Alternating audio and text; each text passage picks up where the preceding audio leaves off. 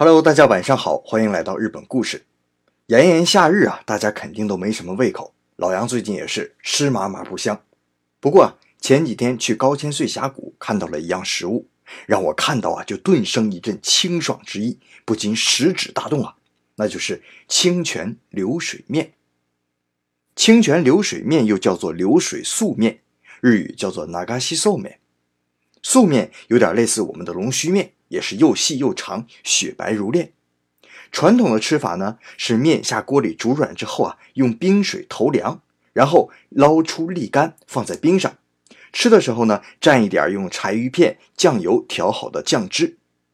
可是啊，高千穗峡谷的这家千岁之家觉得这种吃法太辜负高千穗冰冷清冽的泉水了，于是，在五十年前发明了另外一种吃法。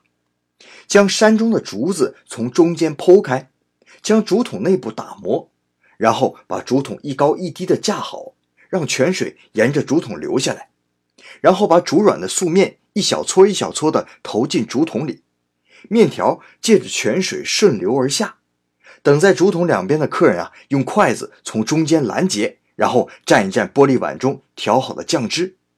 哎呀，丝滑的素面伴着泉水的清香，配上略带咸味的酱汁，格外的清爽。哎，若是再加上一点山葵和姜末，那这个夏天我光吃这个就绝对能满足了。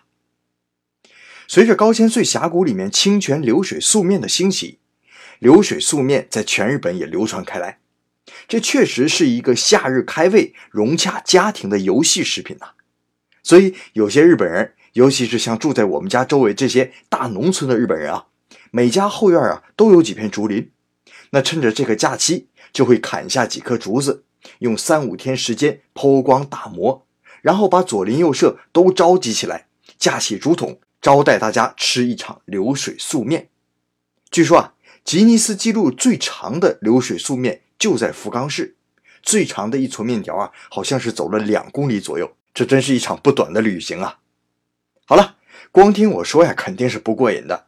今天呢，我的微信公众号里放出一小段视频，大家可以看一看啦。感谢您今天的收听，咱们下期再见。